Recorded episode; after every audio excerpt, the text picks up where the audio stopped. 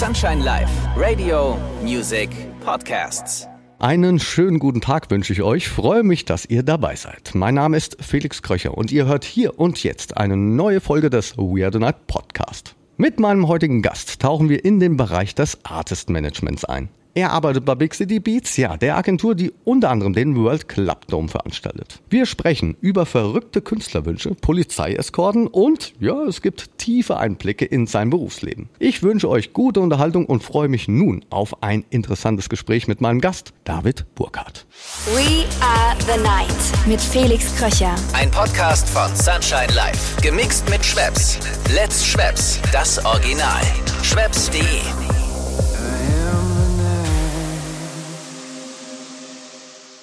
Hallo David, mein Lieber. Schön, dass ich dich hier im Podcast We Are the Night begrüßen darf. Danke, dass du dir die Zeit nimmst. Hallo, lieber Felix. Ja, ich habe zu danken. Ist ein äh, schönes Projekt, was du da am Laufen hast und ich freue mich, heute dabei zu sein. Wie geht's dir denn? Gut soweit, gut soweit. Wir haben im Moment relativ viel zu tun. Die Winter Edition steht ja quasi kurz bevor und wir sind jetzt quasi im letzten Monat. Hier sind alle schon am Rumrennen, aber wir freuen uns tierisch drauf. Ich wollte schon sagen, du hast viel um die Ohren.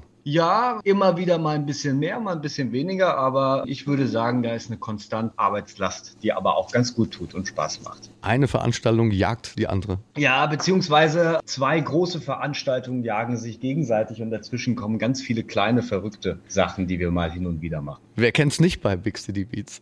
aber da kommen wir auch später noch drauf zu sprechen. Bevor wir jetzt über deine jetzige Tätigkeit, deinen Beruf sprechen, lass uns doch mal von ganz vorne beginnen. Wann, also wenn es für dich in Ordnung ist, wann ging's denn bei dir los? Los, so musikalisch? Ich habe gelesen, du hast mir schon vorab was geschickt, ging schon relativ früh los bei dir. Ja, tatsächlich. Also ich würde mal sagen, mein Kontakt mit der Musik hat tatsächlich damals schon in der Schule begonnen. Ich denke, dass es bei vielen passiert, beziehungsweise das Thema Schulband. Ja, beziehungsweise man hat irgendwie seine Kumpels und hatte dann damals seine erste Band gegründet und hat einfach zusammen Rockmusik gemacht. Und das waren so meine ersten Berührungspunkte, wo ich heute sagen muss, das war tatsächlich sicherlich der Auslöser dafür, dass ich heute da bin, wo ich bin, beziehungsweise dass ich für mich definiert habe, Musik beziehungsweise Musikindustrie ist das, was ich machen will. Ja. Das war prägend, sagst du. Ja, mehr, also ganz genau, also relativ prägend, ja. Und es äh, ging damals, beziehungsweise es war eigentlich ein Projekt äh, nebenbei und eine Idee, einfach zusammen irgendwie was zu machen, ging aber dann relativ schnell über in, in so eine äh, ja, ernstzunehmendere äh, Bandgeschichte und haben dann auch angefangen, eigene Songs zu schreiben und waren dann auch gut unterwegs, sage ich mal, für 16- bis 17-Jährige.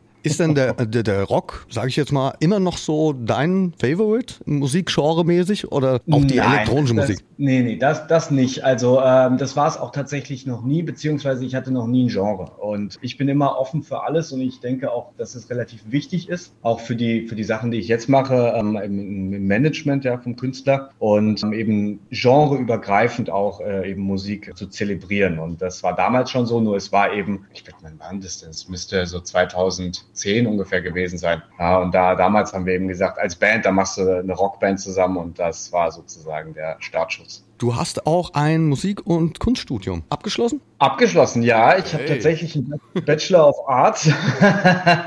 ja, wobei man, wobei man sagen muss, dass dieses Kunst- und Musikstudium tatsächlich erstmal gar nicht das Ziel war. Also ich habe dann nach dem Abitur äh, angefangen, oder man kennt es ja, jeder kommt irgendwie in die Situation, was macht man denn nun? Ja, und wie ich ja gerade schon sagte, für mich war damals schon klar, ich will irgendwas mit Musik machen. Und das Elternhaus hat natürlich gesagt, du hier, äh, studieren ist gut, oh, machst du mal. Was du hinterher machst, ist uns egal. Und da war für mich der perfekte Mittelweg, eben ein Studium zu machen mit, mit Musik. Und aber auch hier in der Nähe zu bleiben, weil ich eben damals schon irgendwie ein Netzwerk aufgebaut hatte und auch natürlich meine Band noch hatte. Und habe dann äh, mich für die einzige Option, die wir hier im Raum Frankfurt erstmal hatten, für Musikstudieren entschieden. Ja, und habe das dann auch begonnen mit Unterbrechung, aber tatsächlich dann auch durchgezogen. Ja, scheint ja auch nicht die schlechteste Entscheidung gewesen zu sein. Nee, absolut nicht. Also ich würde, also ich würde sagen, ich meine, das, das kennen wir alle oder beziehungsweise alle, die in der Branche arbeiten. Ein Ausbildungsweg zu dem, was wir heute machen, gibt's nicht. Ja, da, da wächst man rein, beziehungsweise da, da lernt man by doing sozusagen. Da, der Weg ist das Ziel. Aber tatsächlich war das für mich damals die Möglichkeit, da am Ball zu bleiben, eben auch dort tatsächlich dann nochmal neue Kontakte äh, zu knüpfen, die mich dann auch mehr oder weniger relativ schnell zu der elektronischen Musik gebracht haben. Ich finde aber sehr gut, dass du das eben gerade angesprochen hast, denn es gibt ja ja wirklich viele junge Menschen, die gar nicht wissen, was sie werden wollen. In diesem Bereich, in dem wir tatsächlich arbeiten, gibt es keine Ausbildung. Nein, das kriegst du nicht. Und ähm, ich meine, ich finde es toll, dass ich, ich meine, es gibt ja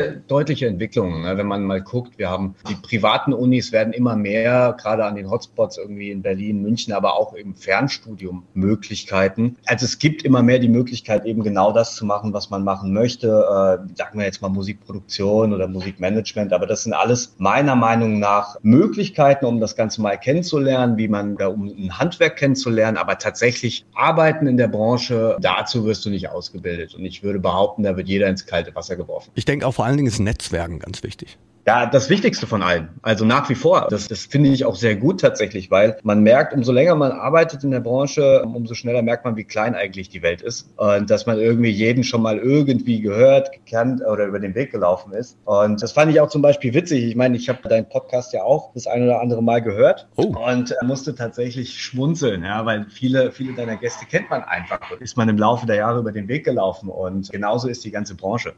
Es ist eine kleine Branche und umso mehr Leute du kennst, kennst, umso besser geht es dir hinterher. Das ist auch die Sache, die mir richtig Spaß macht und ich kann dir sagen, die Gästeliste ist noch lang.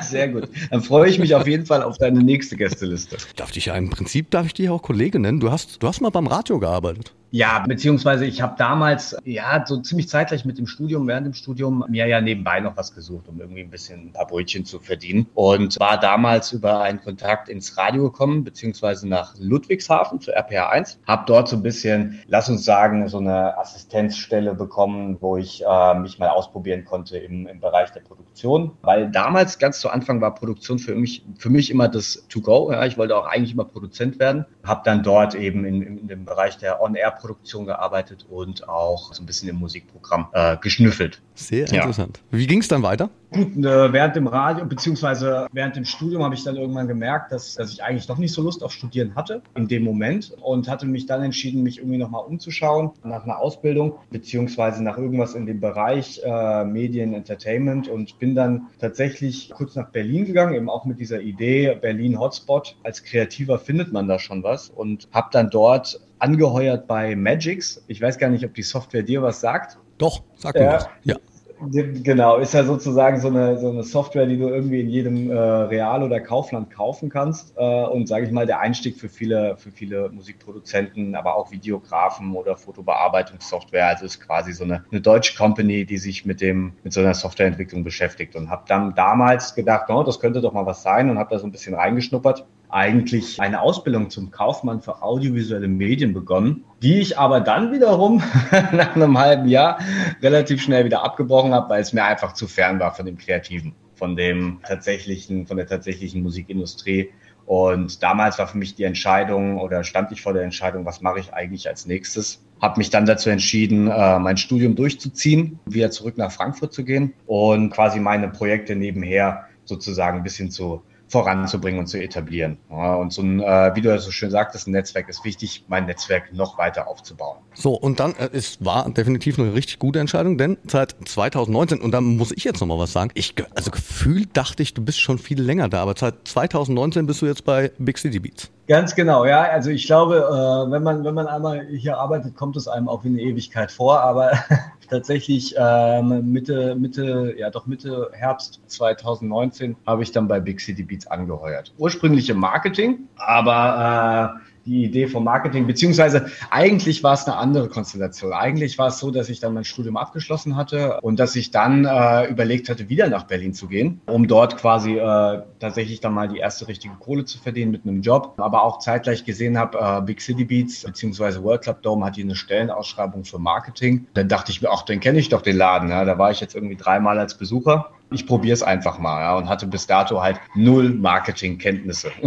Was dann im Bewerbungsgespräch auch ziemlich schnell aufgeflogen ist, wo ich dann rund gemacht wurde Herrlich. Äh, ja, ja, was, was, äh, was mir einfällt, mich zu bewerben, so, aber auf eine nette Art und Weise, ja. Und war, war sicherlich damals auch so ein kleines Spielchen, weil äh, die hatten sich natürlich meinen mein Lebenslauf angeschaut und was ich bisher gemacht hatte, mit, mit vor allem mit Produktion und eben mit, mit Künstlern selber auch. Und dann ähm, war zufälligerweise eine Stelle frei im Artist Management. Und das wurde mir dann angeboten als Assistent für äh, den lieben Manuel Lopez. Ich weiß gar nicht, ob du den noch kennst. Natürlich. Ja, mein, äh, mein Mentor, den dem ich sehr, sehr viel zu verdanken habe und bis heute sehr dankbar bin. Genau, und als, als Assistent für ihn eben einzusteigen und da mal so ein bisschen zu probieren. Und das habe ich dann auch gemacht und war die beste Entscheidung, die ich bisher getroffen habe. Das ist jetzt nämlich ziemlich interessant. Also du hast jetzt viele Stationen ja auch angesprochen, arbeitest, wie gesagt, jetzt seit 2019 bei Big City Beats. Vielleicht genau. könntest du ein bisschen erzählen, wie es, ja, was machst du da? Also das interessiert, glaube ich, relativ viele, die vielleicht da auch einsteigen möchten in die Branche. Die auch, ja, die auch Lust haben. Ja,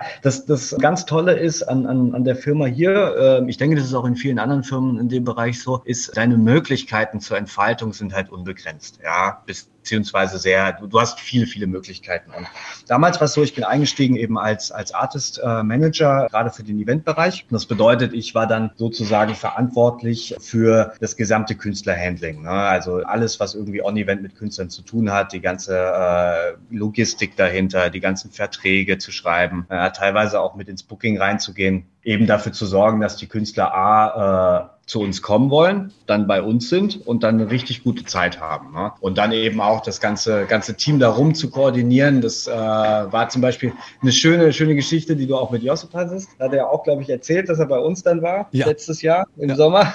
genau, unser Notfallkontakt. Und genau, also eben auch dieses, dieses Team darüber hinaus zu, zu koordinieren, beziehungsweise auch zusammenzustellen. Ne? Und dass wir dann quasi als, als Artist-Team alles, was die Künstler betrifft, so ein bisschen koordinieren, managen und uns darum darum kümmern. Und ich glaube, das war auch der Weg, über den wir uns kennengelernt haben. Das stimmt. Also ich wollte jetzt auch gerade sagen, wie schaut's denn aus bei so einer großen Veranstaltung wie den World Club Dome? Davor, währenddessen und dann vielleicht danach. Wie schaut die Arbeit dann bei dir aus? Also im Grunde fängt die Arbeit tatsächlich sehr früh an. Ich würde jetzt mal sagen, ungefähr drei Monate vor dem Event. Das Ganze geht eben wirklich erstmal mit dem Line-Up los. Also wir stellen unser Line-Up zusammen. Wir kümmern uns um die ganzen Vertragsgeschichten. also es ist auch tatsächlich dann äh, teilweise eine mühselige Arbeit, ne, weil du jeden wirklich tausende Seiten Vertrag lesen musst, weil ja immer irgendwas drinsteht, was du nicht unbedingt drin haben willst. Und dann geht's eigentlich auch schon in die Vorbereitung. Ne? Wir checken die ganzen technischen Anforderungen, wir checken die ganzen ähm, Hospitality-Anforderungen, Hotel-Anforderungen. Ähm, Logistik ist ein wichtiger Punkt und auch tatsächlich oft ein schwieriger Punkt. Das heißt, wir reisen die Künstler an, Privatjets oder äh, Linienflüge, privates Auto oder wie auch immer, Zug und eben das alles unter einen Hut zu bekommen. Ne? Und dafür arbeiten wir mit verschiedenen Softwares und einem sehr guten Team einfach, was, was wir uns uns jetzt hier aufgebaut haben, um das Ganze so ein bisschen ähm, vorab zu koordinieren, dass wir eigentlich ready to go sind. Und eigentlich ist unser Job zu 99 Prozent in der Vorarbeit. Zumindest wünscht man sich das immer. Und wenn alles perfekt geplant ist, kommt der World Club Dom und man kann sich ausruhen und mit den Künstlern sprechen. Ist meistens nicht der Fall, weil natürlich immer irgendwas passiert, immer ein Künstler zu spät kommt oder irgendwelche Brandherde entstehen. Aber das ist natürlich auch das Schöne, dass man eigentlich immer hinterher sagen kann, ey, es lief doch eigentlich ganz cool und haben wir alles gemanagt. Aber gerade bei so einem World Club Dome, über wie viele Künstler sprechen wir da? Ah, das ist, äh, das ist unterschiedlich. Aber im, zum Beispiel, wir haben ja, wir haben ja quasi zwei äh, große World Club Domes. Einmal den im Sommer in Frankfurt in der, im Deutschen Bankpark und einmal die Winteredition in Düsseldorf in der Merkur Spielarena. Und der äh, Sommer World Club Dome ist ja unser Steckenpferd. Und da haben wir ja ungefähr 180.000 Besucher über drei Tage. Und die müssen wir natürlich auch bespielen. Und die bespielen wir mit ungefähr 250 bis 280 Künstlern an den drei Tagen. Wahnsinn. Ja. Ja, da ist schon, da ist schon viel los, was das angeht. Ne? Also du hast schon einiges zu managen ähm, und es sind ja nicht nur die Künstler, es sind ja auch die, die ganze Crew, die Manager und Gästelisten und so weiter. Also eigentlich im Grunde handeln und bewegen wir wirklich über oder knapp an die 1000 Menschen an, den, an dem Wochenende ja, und kümmern uns irgendwie um jeden Einzelnen, beziehungsweise versuchen wir das. Und Stammpersonal, seid ihr wie viel, kann man das auch ungefähr sagen? Ja, da muss man so ein bisschen ausweiten. Also im, die Firma selber, und das wird wahrscheinlich jetzt viele schockieren, die Firma selber, Big City Beats, hat so ein Stammpersonal von zehn bis zwölf Menschen, die das gesamte Festival produzieren. Das geht dann über die Produktions, über das Produktionsdepartment, über das Marketing, äh, über kleine andere Departments, die wir haben und auch eben über das Künstlerdepartment. Und tatsächlich besteht das Künstlerdepartment ganzjährig aus mir Ab und zu habe ich noch einen, habe ich noch einen äh, netten Praktikant oder einen Assistenten, aber das sind eher wechselnde Positionen, aber im Grunde bin ich das, das Artist Department. Und zum Event hin haben wir dann eben unsere, unsere Dienstleister beziehungsweise unsere Personen to go, die wir eben dazu buchen, beziehungsweise die, mit denen wir dann zusammenarbeiten. Und das Artist Team auf dem Event selber mit, mit Stage Managern, mit Runnern, mit Barpersonal, mit Security und so weiter sind dann meistens so an die 50 Leute.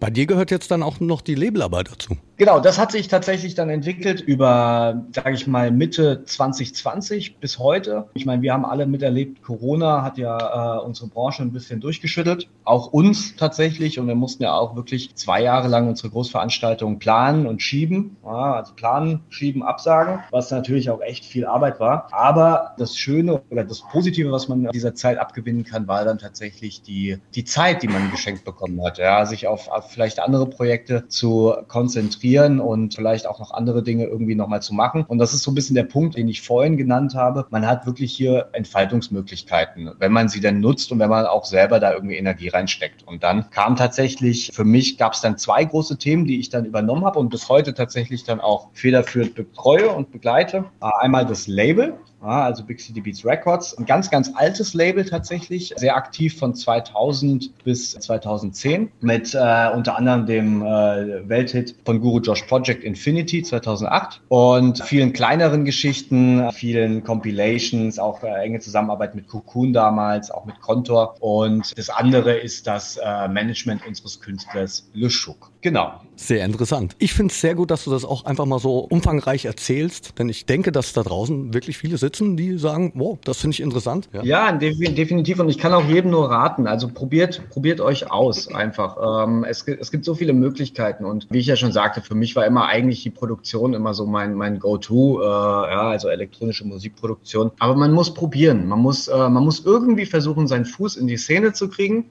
Das kann auf, auf alle möglichen Arten sein. Ob man als Türsteher anfängt, ob man irgendwie in der Eventbranche anfängt oder vielleicht bei einem Label. Die Möglichkeiten, die sich daraus ergeben, die sind halt einfach schön. Ja, und man, man kann immer Projekte äh, aus dem Boden stampfen und auch quer äh, denken. Ja, und eben einfach vielleicht neben dem Haupt, neben dem Hauptverdienst der Firma oder neben der Haupteinnahmequelle der Firma Projekte erzeugen. Und das funktioniert meistens, wenn man dahinter steht. Ne? Man muss sich nur so ein bisschen trauen. So, lasst es euch gesagt sein. Ja. Ich teile also, das absolut mit dir. Nee, das ist, das ist tatsächlich tatsächlich wichtig. Und das ist auch wichtig, weil tatsächlich in dieser Branche wirklich gute Leute essentiell sind. Und gute Leute hast du nicht, wenn du gut ausgebildete Menschen hast, sondern gute Leute sind für mich Leute, die dafür brennen, ja, die für die Industrie, äh, für die Musikindustrie brennen, die für die Szene brennen oder die auch vielleicht einfach für die Musik selber brennen. Ja, und dann, dann ergibt sich daraus immer Energie, die man gut verwenden kann und die man auch selber ja, als, als Eigenkapital gut einsetzen kann, um da voranzukommen. Und das geht tatsächlich relativ schnell, wenn man äh, die, die, richtigen, die richtigen Wege nimmt. Wir haben jetzt ja schon ein bisschen über Veranstaltungen gesprochen. Du hast ja nun oh, schon einige hinter dir. Gibt's denn das ein oder andere Highlight, von dem du berichten kannst?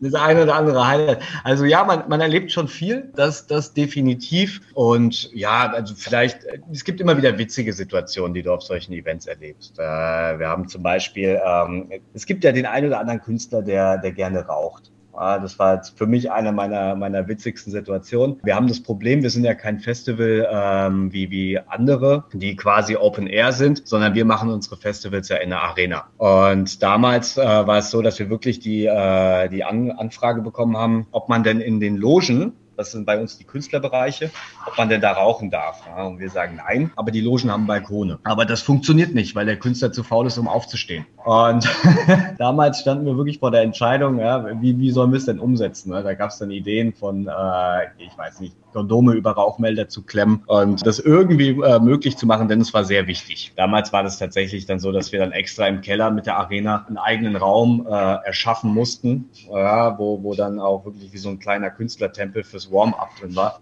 wo geraucht werden durfte, der auch ausgestattet wurde. Da danken wir äh, Depot für heute, weil die haben uns Möbel zur Verfügung gestellt. Und dann haben wir eigentlich aus so einer Fußballmannschaftsumkleide so einen kleinen äh, Proberaum, äh, beziehungsweise so eigentlich so einen kleinen Tempel errichtet, damit der Künstler da rauchen durfte solche verrückten Geschichten, also völlig fernab von, äh, von äh, normaler Logik, erlebst du immer wieder. Ja, oder wir haben auch, das ist dem einen oder anderen vielleicht, der bei uns schon mal war, aufgefallen, wir haben auf dem Gelände äh, keine äh, Fahrzeuge weil das einfach strikt verboten ist aufgrund des, des Risikos gegenüber der Besucher. Ich weiß nicht, Felix, ob du dich noch erinnerst, aber wir haben ja quasi draußen eine relativ große Mainstage Ja. Und um an diese Mainstage zu kommen, musst du eigentlich durch die Menschen laufen, ja, durch die Besucher laufen. Und dem einen oder anderen etablierten Künstler äh, hat das nicht so ganz reingepasst, was ich verstehen kann. Ja. Da kann man auch noch so viele Securities hinstellen. Und dann ähm, war wirklich eigentlich fünf Minuten vor Set-Time. Irgendwie mussten wir ihn rüberbekommen. Und ähm, ich weiß gar nicht, ob man das sagen darf, aber das Einzige, was auf diesem Gelände fahren darf, sind Krankenwagen. Und dann äh, ging es dem Künstler relativ schlecht, kurz vor und nach dem Auftritt. Und dann haben wir ihn quasi mit dem Krankenwagen über das Gelände eskortiert. Aber ihm ging es dann wieder ganz gut, oder? Also ja, ja, auf der Bühne. genau richtig. Auf, Naja, wir müssen ja, wir müssen ja korrekt bleiben. Ja, Also er brauchte den Krankenwagen hin und zurück sozusagen. Ja, ist aber eigentlich ja. auch schon Show-Einlage. Ja, tatsächlich. Ähm, haben wir danach auch überlegt, ob man das irgendwie hinbekommt, dass man, dass man da vielleicht äh, sogar eine, eine kleinen, einen kleinen Witz draus macht, ne? ob wir vielleicht einen eigenen World Cup Dome Krankenwagen uns bauen. Aber äh, nein, also du erlebst viele solche Geschichten. Ja? Wir hatten auch solche Geschichten wie Polizeieskorten zum, äh, zum Flughafen nach Frankfurt, damit äh, Künstler ihren Privatjet bekommen oder auch Künstler, die zu falschen Flughäfen fliegen. Flughafen Hahn und Flughafen Frankfurt am Main scheint für internationale Künstler ein Problem zu sein. Und dann äh, fragst du dich, wo der bleibt und dann ist er auf einmal drei Stunden entfernt. und solche, solche Sachen erlebst du immer wieder. Wem sagst du das? Ja, du, absolut, absolut. Ich meine, du kennst das ja alles. Ja, ich bin ja auch ein bisschen auf den Trichter gegangen in diesem Jahr. Tatsächlich, weil mein, mein, mein Flug ja in München gecancelt wurde. Und dann bin ich mit einem, ja, muss man sagen, mit so einem Umzugstransporter. Das war nämlich noch das einzigste Mietfahrzeug, was ich bekommen habe. Von München Ich mich. schnell nach Frankfurt. Aber ich bin nicht mehr reingekommen, ne? Dann also Ja. zum Start. Ja. Ja, ja, ich erinnere mich, weil unsere Security keinen Transporter reinlassen soll. Natürlich. Kennt, der nicht auf der, auf der, auf der Fahrzeuganmeldung draufsteht. Ja, ja, ich erinnere mich. Aber die Jungs und Ja, Mädels genau. machen ja auch nur ihren Job, muss man sagen. Nein, du und das stimmt genau und das das ist tatsächlich was wofür wofür wir sehr dankbar sind und vielleicht sagt man es diesen Menschen nicht oft genug, aber wir könnten Festivals nicht ohne solche Menschen durchführen. Also das ist jetzt völlig egal, ob das die ob das die Studenten hinter den Bars äh, betrifft, die Securities oder die die Putzkräfte und das ist tatsächlich gut so, ja, dass dass auch solche Situationen auftreten, dass nicht alles durchgewunken wird und da darüber sind wir sehr dankbar. Aber ich sag mal so, wir haben es ja geschafft, auch wenn es eine knappe Kiste war. Ähm, aber ging ja alles gut aus, oder? Ja, natürlich. Übung macht den Meister.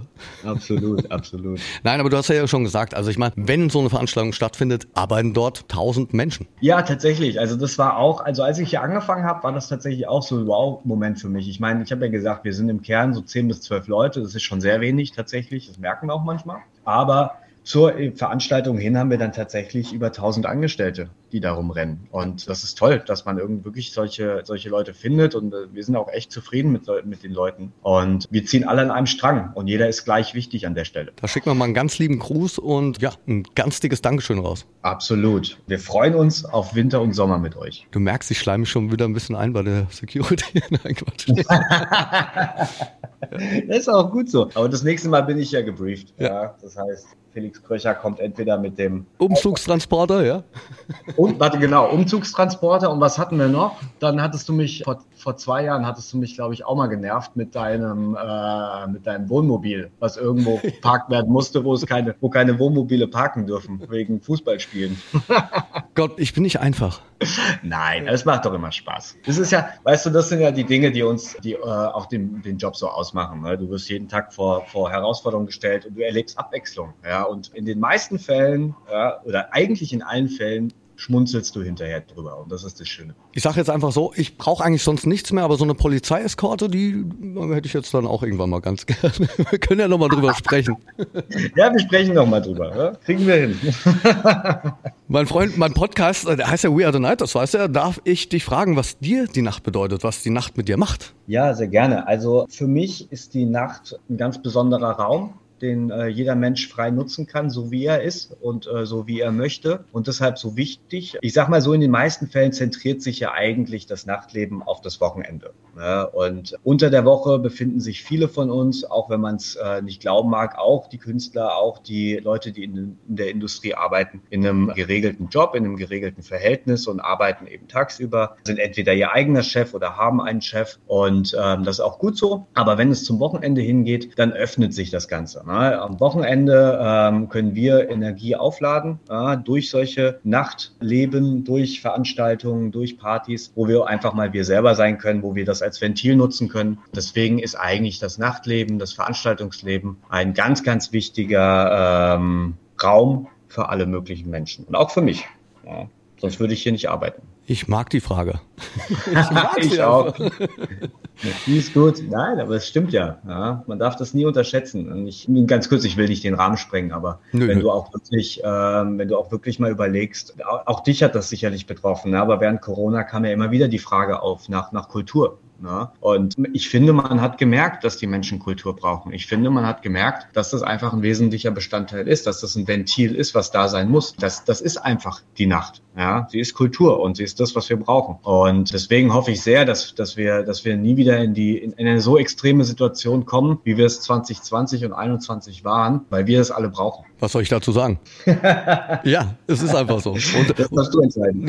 ja, aber mich braucht man da so, so nicht mehr fragen irgendwie. Also ich meine, also ich brauche auch die Nacht, die brauche ich definitiv. Sonst wäre ich auch falsch am Ort ja, und Stelle. Natürlich, und so, so ist es ja. Und dafür arbeiten wir alle, damit wir anderen Menschen die Nacht ermöglichen können. Das ist, ja, das ist, das ist gut so. Es fühlt sich gut an. Wie schaut es jetzt eigentlich in naher Zukunft aus? Also wir haben jetzt schon ein bisschen gesprochen, was ansteht. Ich weiß aber, im Haus Big City Beats geht es immer hoch her. Der, ja, der Chef, der, kommt ja immer und immer wieder auf die verrücktesten Ideen. Also auch wirklich ganz tolle Ideen. Kann ich irgendwas schon ja, aus dir rauskitzeln? Ja, kitzeln wird schwierig, ähm, aber ja, der, der liebe Bernd Breiter hat immer äh, verrückte Ideen und der setzt die auch immer um. Das sind, ist meistens viel Arbeit, aber es lohnt sich. Aber es sind einige Dinge geplant, die äh, tatsächlich nochmal so ein bisschen äh, fernab von dem Normalen sich abspielen werden. Also wir werden natürlich weiterhin unsere Veranstaltungen as usual durchführen, aber ähm, der eine oder andere hat sicherlich mitbekommen, dass wir in den letzten zwei Jahren auch verstärkt mit der ESA zusammengearbeitet haben. Das ist die Europäische Raumfahrtbehörde und auch bereits den ersten Club im Weltall gebaut haben.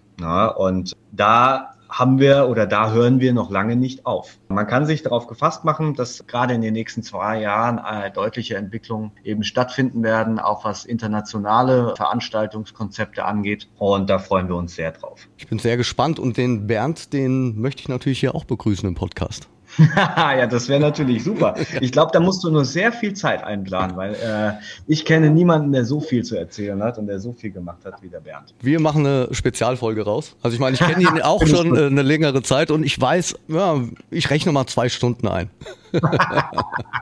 Mindestens. Nein, aber äh, das ist sicherlich eine gute Idee und das solltest du auf jeden Fall machen. Das machen wir. Auf jeden Fall bin ich sehr gespannt, was ihr da macht als Team. Und ja, mein lieber David, ich danke dir für die Zeit, für das tolle Gespräch. Danke dir, Felix, für die Einladung und ich hoffe, dass wir uns sehr bald wiedersehen. Ja, ich freue mich auch, wenn wir uns wiedersehen. Also vielen Dank. Danke dir. Ja, und auch bei euch möchte ich mich bedanken. Schön, dass ihr dabei wart. Die nächste Folge We Are the Night kommt in 14 Tagen. Bleibt gesund und anständig. Das war's von mir, euer Felix Kröcher. We Are the Night mit Felix Kröcher. Ein Podcast von Sunshine Life. Gemixt mit Schwepps. Let's Schwepps. Das Original. Schwepps.de